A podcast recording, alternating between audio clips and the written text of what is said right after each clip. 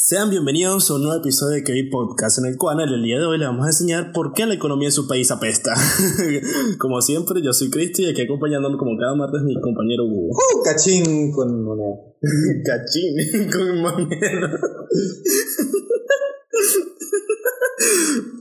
he de en considerar que realmente quieres que meta como un efecto de, de una moneda en el audio. no lo sé. Le lo dejo a tu libertad creativa. no esperaba eso para nada, pero bueno. Yo tampoco. No, no es del todo como lo dije en el inicio, pero más o menos vamos a hablar sobre economía, como tal prometimos la semana pasada y que íbamos a hablar esta semana. Exacto, mundo. ¿Y por qué la economía es tan importante? ¿Cuál es la relevancia en su país? ¿Por qué deberían de preocuparse de si hay alguno de que se está tirando la presidencia dice que es socialista y eh, cómo invertir bien y... Un poco mencionar, sí, un poco sobre por qué estamos en el momento en el que deberían de eh, considerar invertir. En la bolsa de valores. Porque, porque es algo que creo que eh, se ha vuelto una histeria mundial de cierta manera, aunque sí tiene su cierto grado de preocupación pero es algo que deben de considerar en tener en, en cuenta para sus futuros proyectos y ingresos. Exacto. información realmente nosotros hablamos como en el episodio en el que hablamos sobre qué asignaturas nos gustaría que impartieran en los colegios, ¿sabes? No sé si te acuerdas, o no sé si se acordarán ustedes. Mm, yo ajá, dijo algo de manejo de, de dinero, sí, finanzas o cosas por el estilo. Precisamente porque siento que hay mucha gente a la que no le terminan de enseñar cómo manejar el dinero. Y manejar el dinero es una de las cosas más importantes que uno tiene que saber cómo hacer como adulto. Adulto profesional que, que sabes, sabes vivir vida de adulto y no que eres un huevón pelando bolas. Eh, tan solo saber cómo pagar impuestos, que nunca te lo enseñen. Que por ejemplo estuve el otro día investigando de más o menos cómo se hace para pagar impuestos en Estados Unidos y es complicadísimo, man. Complicadísimo. ¿Por qué? Porque tienes que llenar que sí que es una forma, bueno, también depende de qué estés haciendo y a, qué te dediques. Si eres empleado, no, no, tienes que preocuparte tanto porque hay muchas cosas que te las tienes que dar tu jefe. Eh, simplemente te da un papel que llenar y tienes que llenar eso más esto, un, forma, un formato que creo que es el 400 2 o 42 algo o algo por el estilo que tienes que llenar. venimos aquí con, con sabernos los números de las hojas de entregas oficiales. Eh, sí, sí, pero igual, es, una broma así rarísima y, y de diferentes formularios dependiendo de eh, qué estrato social estés, a qué te dediques. Eh, hay aplicaciones incluso que te cobran por meter tus datos y decirte qué es lo que tienes que hacer o más o menos cuál es tu ¿Cuál, es tu...? Sí, sí, o sea, ¿qué método de pago, cuánto deberías de pagar según tu estrato social? Mm. Bueno, lo que dice que es tan complicado como tal, solamente por el tema de que es un largo proceso que se tiene que tomar. Sí, es un largo, no, es que también depende, y las hojas si tú ves, hay algunas que son larguísimas, otras que son más cortas. Si tú eres tu propio jefe es complicado porque, por ejemplo, si eres tu propio jefe, y si, eres tu propio jefe y, por ejemplo, alguien te paga más de 600 dólares en el año, o si tú le pagas más de 600 dólares a alguien más, ya sea una empresa o lo que sea, ellos te tienen que dar una hoja en específico para justificar el por qué tú pagaste tanto. Ok. O si tú, pagaste tanto y por qué recibiste tanto? Exactamente, o sea, si tú si, si, mal no recuerdo, si tú eres el que recibe, eh, la compañía o la otra persona es la que te tiene que enviar el formulario de la NRA, ¿era de la NRA? Creo que sí, no, la IRS, sí, la porque era del impuesto, ajá. Eh, el que te, está pagando te lo tiene que enviar, ya sea una empresa o una persona, y si tú estás pagando, tú lo, se lo tienes que enviar a esa persona. Bueno, es simplemente un dolor de cabeza y por eso es que hay muchas personas a las que contratan especialmente como que, mira, calculame tú los impuestos ahí por mí, por favor. Claro, sí, sí, sí, sí, sí, estoy claro que eh, está eso. De hecho, aquí también eh, tuve conocimiento de ese concepto porque, por ejemplo, sabes de estos trabajos de, que sí, de delivery, ¿sabes? Ajá bueno, para hacer esos trabajos no es como que siempre te ah, yo quiero trabajar de eso, sí, tengo una bicicleta, me dan los bolsos y listo, ya puedo repartir. No, realmente tienes que ser como que declararte como una persona autónoma, que es como que tú eres tu, pro, tú eres tu propia empresa, por así decirlo. Aunque trabajes para una empresa mayor, tú te registras como si fueras tú solo, ¿sabes? Independiente, ¿no? Sería la palabra. Entonces, para poder hacer eso, declararte. Tú dices, ah, sí, bueno, me declaro como autónomo y ya está, pues eh, sin problema, pero no, realmente, no es realmente el caso.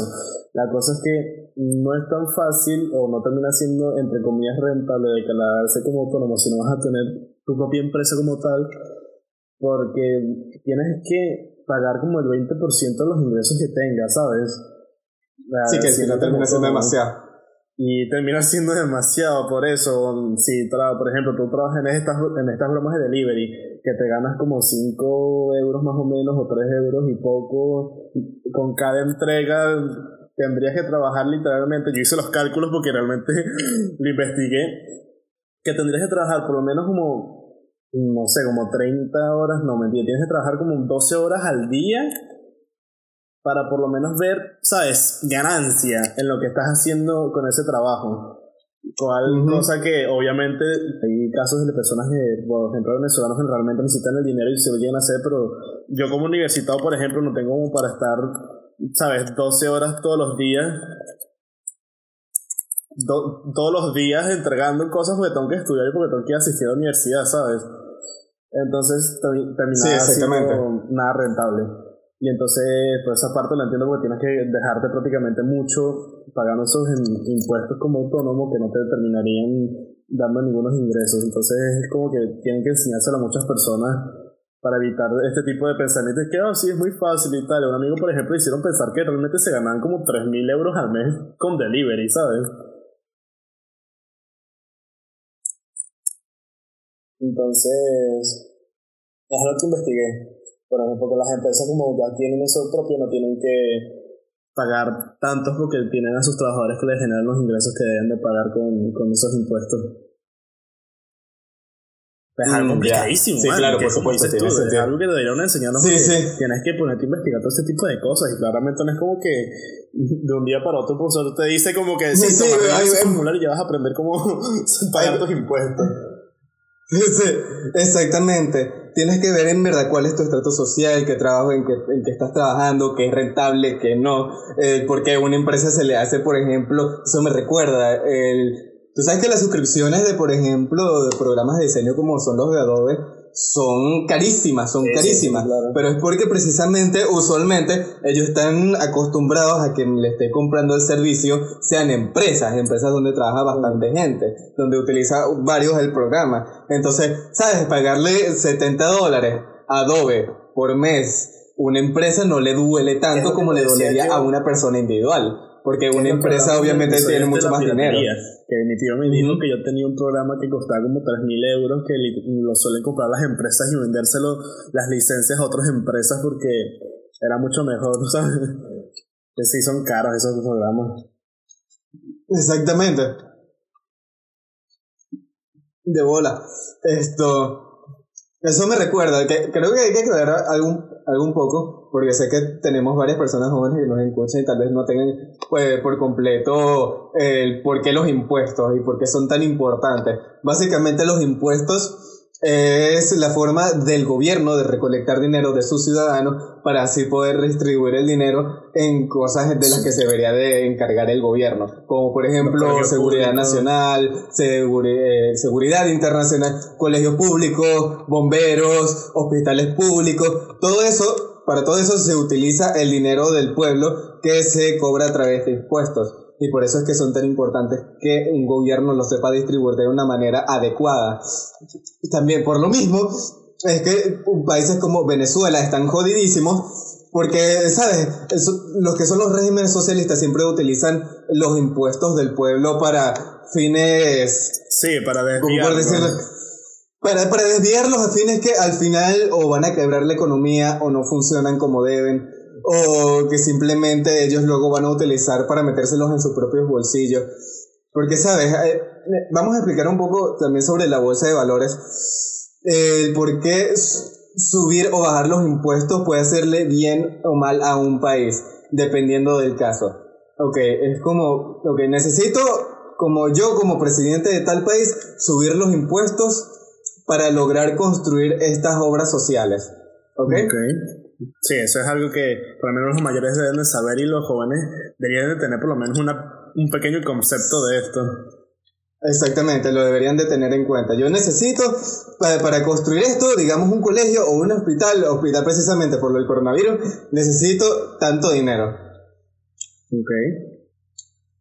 Entonces yo le cobro al, al pueblo tantos impuestos, dependiendo de cuánto gane alguien por mes entonces, digo, por año yo le voy a cobrar tantos impuestos, porque claro, a alguien que gana un millón de dólares por año no le voy a cobrar lo mismo que a alguien que esto, ¿sabes? Gana que sí 50 mil dólares al año, porque no sería justo y no, no balancearía las cosas. Por eso es que es tan complicado pagar impuestos. Eh, entonces yo le cobro tal porcentaje tú me vas a pagar tal porcentaje de lo que tú has ganado y tú me vas a pagar tal porcentaje. De todo ese porcentaje luego lo suman por completo todo el dinero que hayan ganado todo el dinero que hayan ganado y lo redistribuyen para precisamente construir esos programas sociales. Entonces hacen como un estimado de cuánto necesitan. Necesitamos de 30 millones de dólares. Entonces, ok, si el venezolano, vamos a poner no, venezolano, terrible ejemplo. Terrible ejemplo. Vamos a irnos a un país de primer fondo. Canadá, ok. Canadá. Si el canadiense promedio gana alrededor de 30 mil dólares al año. Clase media gana 30 mil dólares al año, ok. Entonces, de 30 mil dólares te vamos a cobrar un... 12%. Suponte, 12% de impuestos. Cuando sumas eso con toda la población, oye, tienes unos cuantos millones de dólares que anualmente se está ganando el gobierno. Sin contar los millones de dólares que también le están llegando al gobierno gracias a todas las transacciones que hacen al comprar algo esto con los impuestos, porque uno no solo paga impuestos, porque ya, es que tienes los, estas dos formas de pagar impuestos. Una, que tú agarras y le depositas al gobierno cada cierto tiempo. Por ejemplo, eh, cada 15, el 15 de abril de cada año, cada quien ya tiene que tener sus impuestos pagados al gobierno en Estados Unidos. En Estados Unidos, el 15 de abril es cuando tienes que pagar tus impuestos en Estados Unidos. Eh, y las otras formas que tienes que pagar impuestos, que no son las directas con todo este formulario que uno tiene que hacer, es cuando uno compra algo, ¿sabes? Lo que, por ejemplo, aquí en Venezuela llamamos el IVA, también. que es el impuesto sobre la renta, que es otra forma del gobierno de ganar dinero, que es, bueno, tanto porcentaje, este producto tiene tal precio, eh, tanto porcentaje de la transacción, va a ir al gobierno para redistribuirlo. Sí, aquí en España, por ejemplo, creo que es del 21%. Verga, eso es que jode alto. Creo, ¿eh? No, me acuerdo, porque es como que. A ver, de vez en cuando es que veo algo que tiene una factura que tenga. 21%. El, el, IVA, no, el IVA puesto como tal. Y creo, creo que era el del 21. Como puedo estar equivocando fácilmente. Mm, ya. Bueno, sí, porque 21 me parece altísimo. Sí, bueno, después, no sé, de la semana que viene lo puedo confirmar. Dale. Pero sí, es, es, el caso, ¿no? De, de que de esos impuestos suministrados es que se terminan añadiendo para, para los futuros proyectos que tenga un estado, por ejemplo, porque por eso es que también te, por ejemplo, aquí te hacen empadronarte, que es como ligarte tus documentos a, la zona en la que estés viviendo, ¿sabes? Entonces creo, esto no lo, no lo tengo comprobado porque creo que así es como funcionaría, que, por ejemplo, si tú estás como que linkeado, empadronado a una, a una ciudad, a una zona, los impuestos que pagues la gente de esa zona van a ir para las cosas que se quieren construir en esa zona, por ejemplo. sí, sí, sí. La parada de autobús que teníamos en la principal era súper mala, literalmente era como un pequeño cubículo como que de un solo asiento y era terrible y bueno, usaron dinero del ayuntamiento para arreglar la acera, hacer un estacionamiento en la parte de atrás y mejorar el, la parada de autobuses y a decir que está mucho mejor que cuando estaba el año pasado. y claro, o sea, o sea, tiene sentido que quien esté usando el dinero del pueblo sea precisamente el pueblo en esa misma zona. Claro, hay cosas que se redistribuyen el gobierno las hace más para un nivel nacional. Pero, ¿sabes? El que paga impuestos quiere ver que su dinero está siendo bien utilizado y especialmente que tenga impacto en su zona alrededor. Porque si pago unos impuestos muy altos, ¿sabes? es dinero que no estoy controlando. Entonces quiero que, ver que ese dinero está siendo bien invertido. Por eso muchos de los que son libertarios, eh, cosa con la que estoy de acuerdo es, quiero menos gobierno en mi dinero. O sea que tener que pagar menos impuestos y que yo tenga más libertad de poder gastar mi dinero en lo que me dé la gana. Y eso es precisamente una de las filosofías principales del capitalismo. Que naturalmente la gente decide en qué quiere gastar su dinero y lo gasta precisamente en lo que va a beneficiar en un su total a la economía. Por eso es que el mercado libre es tan rico y se hace tan poderoso como lo es el de Estados Unidos. Y por eso es como cosas como el socialismo terminan destruyendo un país por completo. porque el gobierno toma el rol de Dios y como ellos tienen el rol de Dios, entonces ellos agarran todo el dinero del pueblo, suben los impuestos para tener aún más dinero y terminan queriendo controlarlo todo. Entonces ellos casi que destruyen por completo las empresas privadas. Mm. Porque, ¿sabes? las empresas son las que tienen más dinero y donde tienes a los millonarios y los billonarios y usualmente quien le cobran más impuestos, ¿sabes? Termina, si le cobras demasiados impuestos a estas empresas, o simplemente quiebran, como pasó aquí en Venezuela, o se van del país, como también había pasado aquí en Venezuela. y la economía se quiebra y al final. Sí, sí, porque el gobierno en la mayor parte de los casos, o más bien en todos los casos, porque no hay ningún lugar donde esto sea efectivo, distribuye el dinero en estos programas sociales de manera inefectiva. Eh, como por ejemplo en Canadá, dicen que la misión vivienda, así como por ejemplo el darle eh, casa a los pobres. Ok, pero ¿qué, tantas casas vas a poder construir? Sí, ¿qué tantas casas vas a poder construir? ¿Y a qué tanta gente vas a poder mover? ¿Sabes? Siguen habiendo un millón de barrios por toda Caracas con un millón de gente viviendo en ellos y al final lo de misión vivienda terminan siendo unos ranchos mal mantenidos con gente que no sabe vivir, ¿sabes? Propiamente en una sociedad. Entonces ¿Qué tienes en, esa misión vivienda? Puros malandros, puros criminales, puras drogas. Sí, sí, y, tienes ranchos, pero en edificios más construidos. Esa gente que los sigue a ellos, porque no es como que realmente se lo también de dar a las personas que, que realmente lo necesitan. Y con respecto a lo del libre comercio, me, me enseñó un profesor de historia que está literalmente comprobado, o sea, ya es como un registro histórico de qué es lo que ha pasado cuando ha habido un control sobre el comercio y el libre comercio. Y se nota obviamente la clara diferencia que hay entre ambos, porque literalmente el libre comercio tiene como que mayor fluidez y da como que una mejor función a lo que viene siendo un propio país o un gobierno, ¿sabes? Como que logran, ¿sabes? Progresar mucho más de lo que los terminan controlando, o termina saliéndose de control. De bola. El, control, porque literalmente, ¿sabes? ¿Tú te acuerdas de lo de la ley seca? El control de que nada, el cuervo en, en América o en, o en Europa, ¿sabes? Me, sí, sí, se me acuerdo la de la ley seca, pero no me acuerdo su concepto. No el o sea, tipo, sé que la he oído antes, pero no me acuerdo bien. sí, sí. ¿Qué hicieron? Fue como que. Lo cual sería inefectivo, porque hay un montón de mercados. Por así decirlo, tráfico ilegal de, de licor entre, entre Italia, ¿sabes? Pero que al final terminaron, terminaron como aportando como que por debajo de la mesa una gran cantidad de dinero a, las instituciones gubernamentales.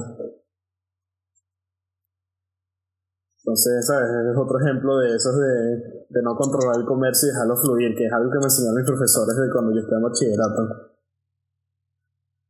Exactamente, pues sí, porque la gente sabe en qué quiere gastar su dinero y por qué lo quiere gastar. La gente sabe naturalmente en qué invertir. Eh, y por eso es que el que el gobierno controle el dinero es mm, simplemente malo, porque no, hay otra palabra decirlo, es directamente malo, porque el gobierno usualmente no son economistas y no saben, aunque tengan economistas, usualmente distribuyen mal el dinero. Por eso, por ejemplo, yo di los ejemplos de Venezuela, pero no es solo en Venezuela, es en muchos países con programas sociales como son, por ejemplo, los tan alabados países nórdicos o incluso Canadá, que tienen esto, ¿cómo se llama? Tienen programas sociales de, por ejemplo, seguros médicos para todo el mundo, así como que, ah, sí, le daremos medicinas gratis a todo el mundo o servicio médico gratis a un montón de gente. Ajá, pero bien, es gratis a la costa de que muchos de esos servicios terminan, terminan siendo ineficientes o terminan siendo directamente malos. Como por ejemplo, ok, es gratis, pero tengo que esperar como dos semanas para que me atiendan. ok, es gratis, pero la ambulancia no llega a tiempo. Sí, sí, es como que, ok, es gratis o es muy barato, pero la ambulancia no llega a tiempo. Una de las muchas críticas que le dan a Estados Unidos es que, sí, me, me tengo que pagar un riñón, tengo que soltar un riñón para poder pagar servicio médico. Pero, ¿sabes? Al menos mi ambulancia llega a tiempo y al final termino viviendo un día más para, para ver el sol. Como que el servicio más caro en cuanto a, a servicio médico, pero es como que, ajá, pero el servicio que tienes, ¿qué es? Eh, sí, pero... O teniendo un servicio de buena calidad, ¿sabes? Ajá, es como que, sí, sí, precisamente es lo que la gente se queja en esto. Ok, el servicio médico es muy caro, pero también es el mejor del mundo literalmente Estados Unidos es líder en medicina y ellos proveen la mayor parte de las vacunas y medicamentos y antibióticos al resto del planeta. Solo que el resto del planeta, como se la dan de socialistas y de querer dar medicamentos gratis, entonces le arruinan gran parte del mercado de Estados Unidos, porque Estados Unidos tiene que subir los precios de la medicina. Otra cosa, que si tú quieres solucionar el problema de que la gente no tiene suficiente dinero para esto comprarse un seguro de salud, entonces la solución no es el cobrar más impuestos para darle servicios de salud gratis a la gente. La solución es, como lo hizo Trump, el, eh, mejorar la economía para que la gente se, se tenga suficiente dinero como para comprarse su propio servicio de salud. Esa es la solución. Artículos del mercado.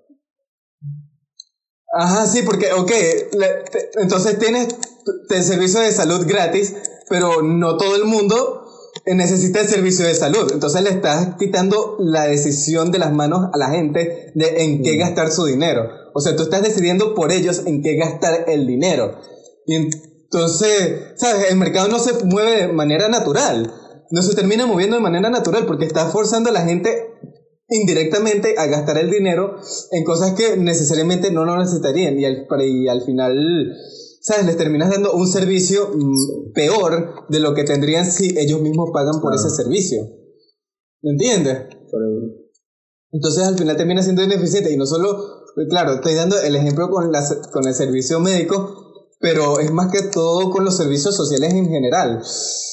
Y muchas veces también cuando el gobierno intenta regular, como por ejemplo Chávez, que quitó los casinos y demás, al final lo que terminó haciendo es quitarle un montón de dinero que el gobierno se pudiera haber ganado para precisamente esos programas sociales que tanto quería llevar a cabo Chávez. Literal. ¿Sabes? Ay, no, porque... Aquí en España, en, aquí en España, por ejemplo, la lotería, man. O sea, la lotería, o sea, si tú te ganas lotería, el gobierno, el Estado se queda creo que es con el 20% de eso. Sí, pero y al final, ¿sabes qué? Si esa persona se gana la lotería, esa persona al final se va terminando gastando el dinero él mismo o ella misma. Y ellos van a invertir el dinero de vuelta en la economía y lo van a invertir posiblemente en cosas que vaya a hacer que la economía crezca y fluya mejor. Ese es el problema con que, por eso mismo, es que yo antes pensé que era bueno el pensar que, ay, qué bien, cosas gratis, pero no.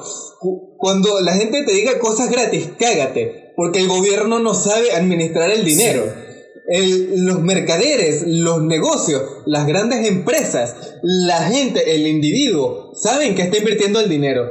El individuo sabe en que quiere invertir el dinero y por qué está invirtiendo el dinero en lo que está invirtiendo el dinero. Y eso que hace que naturalmente la economía fluya y crezca. Y como yo he dicho antes, cuando te metes con el orden natural de las cosas, las, simplemente las cosas tienden a salir mal. Ya sea con la política de un solo niño de China o con el socialismo tratando de controlar las vidas de todo su pueblo como si ellos fueran Dios. Simplemente no termina funcionando. Que es lo que te decía que literalmente está en el registro histórico del mundo. Exactamente. O sea, literalmente. O sea, están por eso informarse tanto de, de, la historia, porque es como dicen, o sea, sonará muy cliché, pero es como que la, la historia se da no es para aburrir, sino que para que quede constancia de los errores del pasado para no cometerlos en el futuro. Por eso dicen que el que no sabe de historia termina cometiendo los mismos errores del pasado. No era así el dicho, pero algo así. Ustedes seguro saben de lo que estoy hablando. No, no, pero es, es el sí, concepto. exactamente. O sea, es algo que se quiere lograr. Y... Ajá. Sí, eso sería la parte de controlar el libre mercado. Ahora con la parte de invertir. Porque todo, literal, todo el mundo habla sobre la bolsa. Ajá, importante. primero le viene a la cabeza es Wall Street. importante. Entonces, ya dijimos, gobierno invirtiendo malo. Entonces ahora el dinero queda en tus manos. Ahora alguien, si alguien la caga invirtiendo, eres tú. Así que escucha consejo. Adelante, Cristo. Sí, sí, esto tiene que estar muy pendiente, porque literalmente, a ver, tiene que tener cosas a tener en cuenta eh, con respecto a la bolsa, la, inversión. Como todos saben, invertir, ¿sabes? no es como que literalmente vas a poner 10 euros o 10 bolívares y ya al instante tú ya tienes como 10 millones de. Sí, exactamente, así es. Así no es como funciona. Entonces, es como que. Así no es como funciona. La inversión en la bolsa es literalmente comprar acciones de alguna empresa. No sepan lo que vienen siendo acciones de una empresa, que es como comprar pequeñas partes de la empresa que ya saben que una empresa, por ejemplo, eh, tú eres el presidente, tú fuiste el creador de una empresa y esa empresa vale tanto, aunque ese valor va a ser el 100% de esa empresa. Ahora, en el caso de que una empresa lo esté pasando mal, que es lo que hablaremos ahora adelante con respecto a lo que está pasando con la enfermedad de esta, coronavirus. Cuando una empresa lo está pasando mal, o cuando quiere una empresa nueva quiere crecer, por así decirlo, eh, ellos deciden vender esas pequeñas partes de la empresa a personas que realmente les interesen tener ese, eh, ese de ella, ser, sí, que ser dueños de esa misma. que les interesa invertir. Por ejemplo, vamos a poner, exacto, que les interesa invertir, vamos a poner el ejemplo de que tú quieres ponerte a vender helados, quieres tener una empresa tal de tus helados. Entonces puedes tener de que quieres empezar tu negocio y quieres ver quién quiere invertir en él y demás y puedes empezar vendiendo las acciones de tu empresa. Dices, bueno, tengo un helado artesanal que, bueno, puede ser bueno y lo vendes de esa manera, ¿no? Para atraer a personas que realmente estén interesadas en, en conseguir estos helados, por así decirlo. Entonces, em, tú vendes estas partes y estas personas están, es como tomar un riesgo, ¿no? Es sí, sí, prácticamente...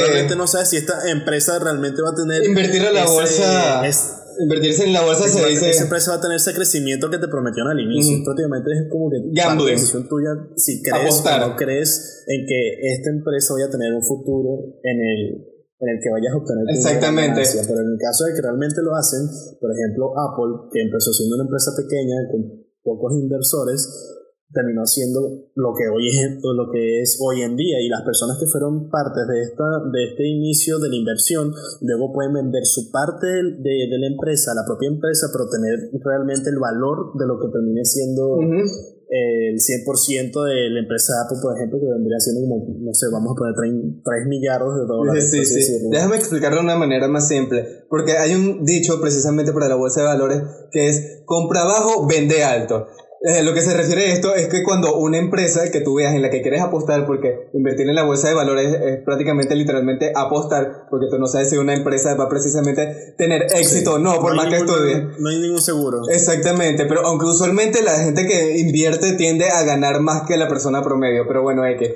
eh, el concepto de comprar bajo y vender alto es que cuando tú ves que una empresa tiene potencial, pero no es muy, no, todavía no es muy grande, es chiquita y necesita inversores. Tú puedes ser parte de esos inversores y comprar parte de la empresa por un precio muy barato. Entonces yo compro tal porcentaje de la empresa. Y luego cuando la empresa se vuelva bastante grande, que por ejemplo Tesla que de repente pasó de valer 20 mil dólares a valer 3 millones, por decir, una, por decir un número. Por decir un número. Entonces, mucho más, por supuesto. Entonces, claro, cuando yo lo compré, eh, ese, ese porcentaje, ese 20%, ¿sabes? Era relativamente 500 barato. dólares, sí. Cuando costaba 10 mil, costaba como 500 dólares mi parte que compré de la empresa.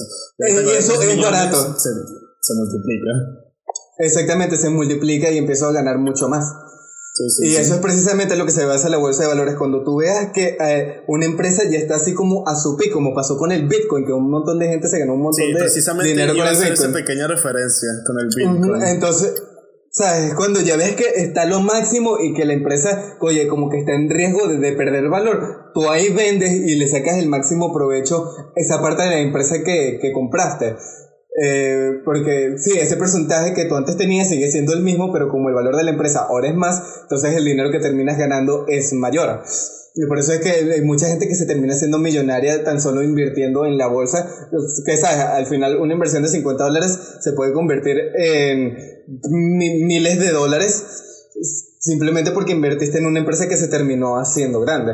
Sí. Compraste bajo y vendiste alto. Y por eso es que tú ves que cuando una empresa le está empezando a ir mal en la bolsa de valores, el valor de la empresa empieza a ir para abajo. ¿Y por qué empieza a ir para abajo? Porque un montón de gente está vendiendo eh, sus existencias en esa empresa. Porque, ¿sabes? Si la empresa ahora ya no va a valer menos de lo que valía cuando, eh, ¿sabes? Hace cinco minutos, por decirlo de una manera, entonces yo empiezo a vender para sacarle la mayor cantidad de dinero que yo pueda a mi existencia en esa empresa.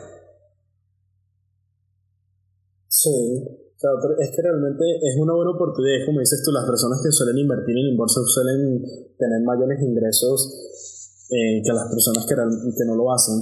Vamos a poner el ejemplo del otro día yo estaba viendo, descubrí un podcast muy interesante que se llama eh, Emprende Aprendiendo, creo que era Aprende Emprendiendo, no sé si algo sobre en, emprender. Emprender. Y eh, invitan al, al youtuber Willy Rex, que muchos de ustedes lo conocerán y los que no, bueno, los mayores, son un youtuber muy famoso en YouTube. Y es un youtuber muy famoso en YouTube un youtuber muy famoso en YouTube. es que también hace, hay que también hace stream en Twitch, pero no lo llamo. Ajá. No sé un youtuber, un youtuber, un youtuber de juego. Ajá, entonces él explica que realmente él. O sea, tú, ustedes pueden ver su canal y no es de estos típicos youtubers que llegaron a la fama que realmente suben videos de, ah, me compré un nuevo carro y, y, se lo meto a todo el mundo, me compré una nueva casa, se lo muestro a todo el mundo y tal. Sino que realmente este es una persona que fue muy oportunista tuvo una gran visión de empresario y vio, mire, estoy ganando un dinero con esto, pero no es algo que me quiero quedar ni gastar a lo tonto, sino que prefiero invertirlo. ¿Por qué? Porque claramente vas a si, si tú tienes una gran cantidad de dinero y existe, la, aunque sea la mínima posibilidad de multiplicarlo, ¿qué van a hacer? Obviamente van a optar por querer multiplicar esa enorme ganancia. Eso fue lo que hizo Willy Rex. Él hizo la inversión en una empresa que en el podcast no mencionó. Hizo una inversión del, de 20 mil euros y en tres años se multiplicó esa inversión. Él dice que por mínimo 100 veces de lo inicialmente. En tres años. Porque él vio futuro en esa empresa y dijo, vale, le voy a dar 20 mil euros y quiero tener, aunque sea el 25% de esa empresa. Y en tres años 100 veces. Hablando de números. Ya, para que sea más impactante el número, ok. Eh, nosotros hicimos más o menos el cálculo, y bueno, el cálculo no es tan difícil, pero son como convirtió 20 mil euros en como 2 millones. Dijo un poco más, o un poco más, solo que no quiso dar el número exacto. En 3 años, man, 3 años. Exactamente, y es precisamente lo que está hablando. Él vio una oportunidad porque es precisamente el invertir en la bolsa de valores es tú no invertir en, la, la, compañía que te dé la gana porque sí, bueno que tú puedes invertir por ejemplo en, en, Google en la bolsa de valores porque sabes Google es un poquín tiro al piso no puedes ir mal con Google pero sabes hay tantos inversores en Google que qué parte de la compañía vas a comprar el 0,0000001% no, la idea es comprar bajo en una compañía que tú hayas investigado, que hayas estudiado, que le veas que tiene potencial para que luego cuando esa compañía valga mucho más, tú puedas vender precisamente. Claro, te puede salir el tiro por la culata si no haces bien el estudio o si tuviste mala suerte y puede que la compañía termine valiendo menos y pierdas dinero. Sí, es un riesgo, pues. Pero usualmente uno termina ganando. Eh, exactamente, es una apuesta. Y por eso, por ejemplo, a mi mamá, apenas cuando se mudó a Panamá, un amigo de ella le pidió que invirtiera 50 dólares en el Bitcoin. 50 dólares nada más y apenas está empezando a salir el Bitcoin en ese momento. Entonces mi mamá no está no estoy tan segura de invertir y nada. Y luego cuando ve el carajo que se invirtió, el amigo suyo, se ganó como 50 dólares, los convirtió en alrededor de 2.500 en unos cuantos años. 50 dólares. Eh, claro, porque como todo el mundo sabe, el Bitcoin agarró burda de valor y todo el que invirtió en el Bitcoin, luego cuando vendió precisamente la moneda, la moneda tenía mucho más valor de con, lo que inició. Y mi mamá precisamente, oye, vale, no, por, por, no tomar el riesgo. Y es precisamente eso, por, por, lo que mucha gente no invierte en la bolsa de valores, porque es precisamente eso, un riesgo. Tú estás tomando un riesgo, tú estás apostando al invertir en una empresa o producto en específico. Y precisamente en eso es lo que se dedican los mejores economistas o los mejores empresarios, en invertir, en tomar el riesgo. Por eso es que tú tienes... Eh, ¿sabes? Personas tan famosas, tan populares o películas así como tipo El Lobo de Wall Street, que es alguien que se dedica a negocios, aunque sea un poco engañar, eh, se dedica más que todo a, a tomar el riesgo que la mayoría no está dispuesto a tomar. Sí, bueno, el Lobo de Wall Street es un ejemplo de ello de lo que ellos... Y bueno, y también de lo que no debes hacer, porque el bicho se terminó volviendo ñoña. Digamos que lo que terminó haciendo fueron desviaciones bancarias muy ilegales.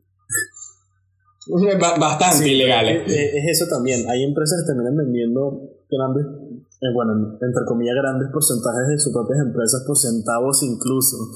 ¿Sabes? Y esos centavos terminan convirtiéndose en miles de dólares eh, al pasar unos cuantos años. Sí, pero ¿sabes por qué? Hay muchas empresas que están más que todo desesperadas, que necesitan dinero, porque, ¿sabes? si tú quieres empezar una empresa, si tú quieres empezar un negocio que sea grande, por ejemplo, yo quiero hacer una tienda de ropa así que le compita a Gucci, ni más ni menos, que le compita a Gucci. Tú estarás medio loco y tú no sé qué coño te fumaste como para pensar que tú le puedes hacer competencia a Gucci si, la nada, si no tienes un coño real. como para que... Sí, sí. Pero eh, precisamente es eso. Ok, imagínate que yo soy un loco empresario, loco de bola, que tengo bastante real. Soy un empresario excéntrico con 10 mil dólares. Y mi objetivo es hacerle competencia Gucci, por decir una vaina. Ok, yo obviamente con 10 mil dólares no le voy a llegar ni a los tobillos a Gucci. Gucci me va a poner el meñique encima y yo me voy a aplastar como si fuera una hormiguita. Entonces, ¿qué necesito? Para que, la, para que la empresa funcione, para poder sacar la empresa adelante y que como mínimo Gucci, ¿sabes? Me sienta en su dedo meñique del pie. Inversores. y esos inversores, ¿cómo los tengo? Vendiéndoles parte de la compañía. Yo los convenzo de que, mira, mi compañía vale la pena. Mi compañía va a ser una buena compañía futuro. Que gane millones de dólares. Entonces, si tú me das yo empecé con 10 mil dólares. Ok, invierte 20 mil dólares en mi compañía y te doy el 50%.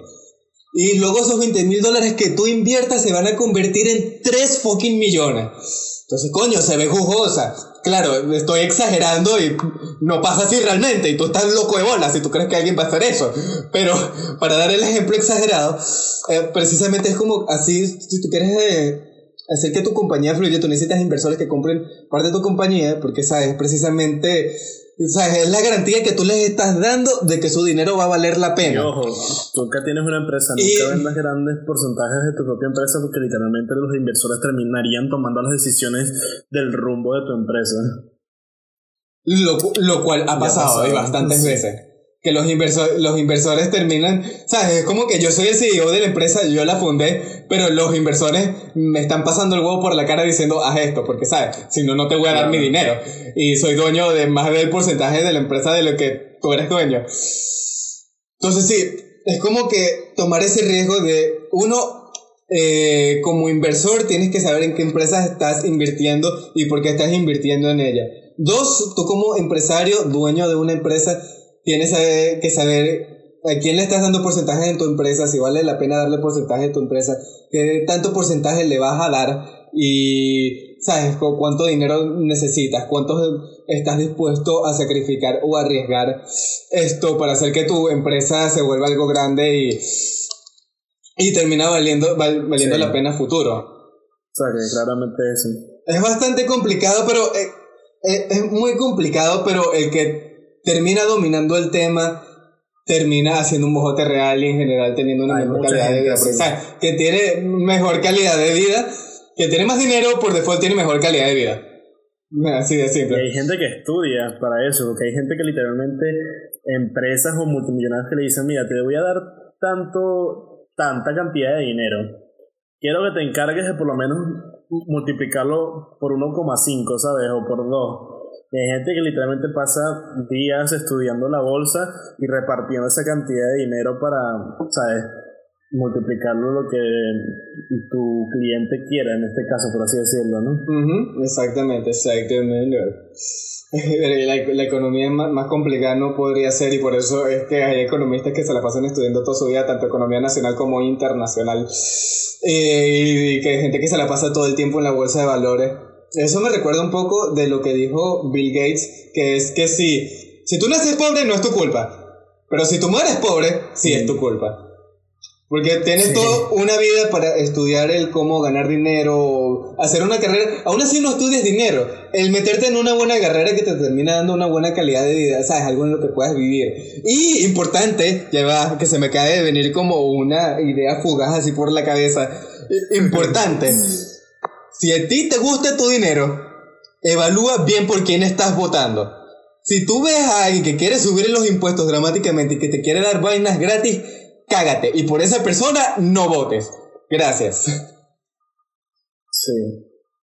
Iba a decir algo, pues se me fue la. Se me fue la idea. Eh, ¿Alguna idea de que, con que esté relacionado? Con la bolsa. ¿Con la bolsa? Ah, ya. Ah, Sí, también tiene que tener en cuenta eh, que se alejen un poco del concepto de lo que viene siendo Wall Street, aunque sí es verdad que Wall Street es el más grande, eh, la, bolsa, la más grande bolsa de valores que existe en a nivel mundial, pero no es la única que existe. Exactamente. Literalmente como que cada continente tiene su propia bolsa de valores.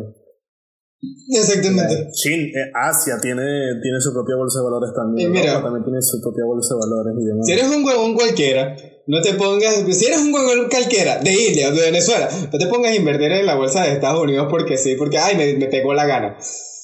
Se, aprende sobre la vaina en la que estás invirtiendo y ten en cuenta cuánto dinero estás invirtiendo. Porque puede que termines invirtiendo una barbaridad y termines perdiendo todos tus ahorros de la vida. Todo. Sí, todo. Lo cual ha pasado con gente que en verdad no sabe del tema y solo invierte por invertir porque alguien le gente que dice... se emociona. Sí, gente que se emociona y dice, ay, vamos a ser millonarios. Y terminan siendo unos pobres pelagatos.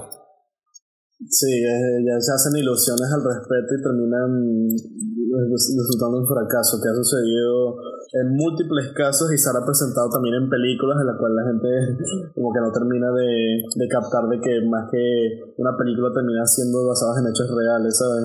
Sí, exactamente, exactamente. Y, ah, ah, es cierto, o sea, explica aquí más o menos lo que sabes tú sobre el stock market y sobre, claro, lo que dijimos sobre... El coronavirus. el- porque es el mejor momento de invertir ahora gracias al coronavirus. Ah, sí, porque claro, para- esto ya viene siendo un poco de economía internacional, para los que no lo saben. Esto, el coronavirus, por la cantidad de... de oye, eh, eh, la emergencia nacional que está creando ahorita mismo en el día de hoy. La economía va a recibir un coñazo durísimo. Les explico por qué. Porque el coronavirus, aunque sea curable, va a afectar la economía porque van a cerrar las fronteras, van a cerrar las vías de comercio, va a parar mucho comercio internacional, la gente por la cantidad de gente que habrá infectada a la vez o estarán en reposo o estarán en los hospitales, los hospitales estarán a explotar, muchos productos básicos van a escasear, eh, los van a revender a precios gigantescos, porque eso es lo que usualmente pasa cuando está, eh, escasea un producto que ya incluso está pasando en Japón, y que, ¿sabes? Algo que ya ha pasado aquí en Venezuela desde que empezaron a escasear los productos básicos. Eh, y, ¿sabes? Como la gente no va a estar trabajando porque o va a estar en su casa para no infectarse o porque eh, necesita estar en reposo por el virus, eh, la economía prácticamente del país se va a parar. Se va a terminar parando y el stock market va a ir para abajo. en China, por ejemplo, en Wuhan. Exactamente. Wuhan perdió una considerable cantidad de dinero debido a los parones que tuvo gracias al coronavirus. Y, es- y es precisamente por lo cual deberían depender los, los demás países. Exactamente, y por eso es que es bueno ahorita invertir en, el, en la bolsa de valores, porque ahorita muchos precios van a estar bastante bajos y luego cuando el coronavirus agarre, y claro, lo erradiquemos por completo y la situación se estabilice de nuevo, entonces la economía se le... se- van a la- exactamente, la economía le seguirá, se estabilizará de nuevo y el precio volverá como era originalmente y le ganarán billete, papá, a los, las inversiones que Sí. pusieron. Claro, no vayan a ser estúpidos y no se gasten todo. Sí, sí, sean Exacto. inteligentes, sean Como inteligentes. decimos, ser inteligentes, evalúen bien a estas empresas su rendimiento a lo largo de los meses y años para saber bien en cuál invertir, si es que realmente quieren obtener algún beneficio. Exacto, mundo. Y bueno, ya llevamos 45 minutos y ya viene siendo hora de acabar el episodio del podcast de hoy que... uf, Se me pasó muy rápido. Venga, es, que, es que la broma, el tema de la economía es bastante denso y bastante complicado y complejo. Sí. Y es bastante interesante, que literalmente es uno de los temas que más se hablan en reuniones, aparte de política, y bueno, seguido del fútbol. Ah, bueno, sí, eh, que no es mi caso. Reuniones en personas adultas, no, de mí tampoco, pero es algo que se suele dar mucho también. Pero bueno, sin más que decir, un placer estar con ustedes como cada martes. Síganos en nuestras redes sociales como arroba Podcast y nos esperamos en la siguiente semana con otro episodio. Adiós, cachín. Adiós.